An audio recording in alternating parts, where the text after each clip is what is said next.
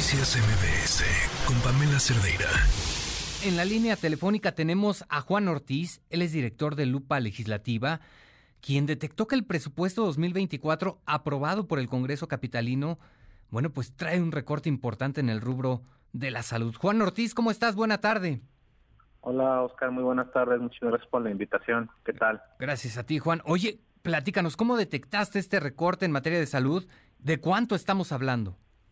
Claro, mira, una vez aprobado por el Congreso, este, la, el gobierno ya sube esta información de manera pública, ¿no? Y haciendo ya la revisión por rubros, pues lo que más llama la atención es que en salud, que abarca tanto lo que es la Secretaría eh, Local de Salud, tanto como el OPD, el organismo descentralizado de servicios de salud pública, pues presenta este recorte de más de 2 millones de pesos, porque este para 2024 se previó un monto de 20.200 millones, cuando el año pasado era de 23.180 millones.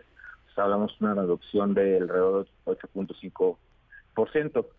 Entonces, sí es un poco preocupante y algunos preguntaban si eso tenía algo que ver con el tema de Bienestar, porque la Ciudad de México tiene convenio, se hicieron algunos cambios recientes en la, ley. ¿Sí? Sin embargo, esto fue posterior, eh, digo, fue, fue previo a la, fue posterior a la aprobación. Entonces no coincide. La Ciudad de México todavía no se ve reflejados esos cambios, por lo cual este este recorte sí es una decisión propia por parte del gobierno local junto con la aprobación de los diputados locales, ¿no? Que le dieron su aval a este presupuesto, Oscar. Estamos hablando de alrededor de dos mil millones de pesos, nos comentas, y ya lo publicabas en tu cuenta de ex de, Twitter. Parece que la salud ha dejado de ser una prioridad, ¿no? Sí, y ya haciendo una revisión más minuciosa de, de este tema, porque para ver en dónde, dónde están estos recortes, eh, vemos, por ejemplo, en el tema de programas, eh, uno de los más preocupantes es el programa de atención integral de salud para la mujer, que le aplicaron un recorte del 38%, pasa de 300 millones de pesos a 186 millones.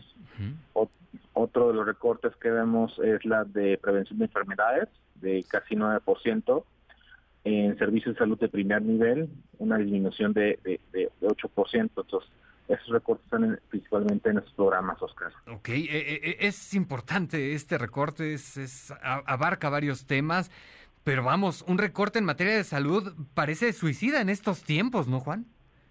Sí, sobre todo porque justamente conforme pasa el tiempo la población, digamos, crece en edad, surgen más este, necesidad en ese tema. Entonces, el presupuesto de salud siempre debe ser progresivo porque es terrible que quieran aplicar austeridad en salud cuando sabemos, muchos sabemos que hay muchas necesidades ahí y sobre todo cuando recordamos que, por ejemplo, los últimos datos oficiales de, Coneval nos dicen que aumentó muchísimo las personas sin acceso a servicios de salud, o sea, a nivel nacional pasó de 20 a más de 50 millones de personas.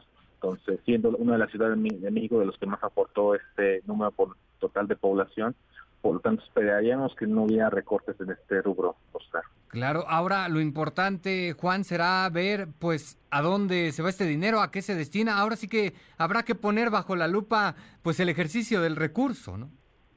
Sí, así es. Ahora hay que revisar muy bien para dónde se va este, este dinero.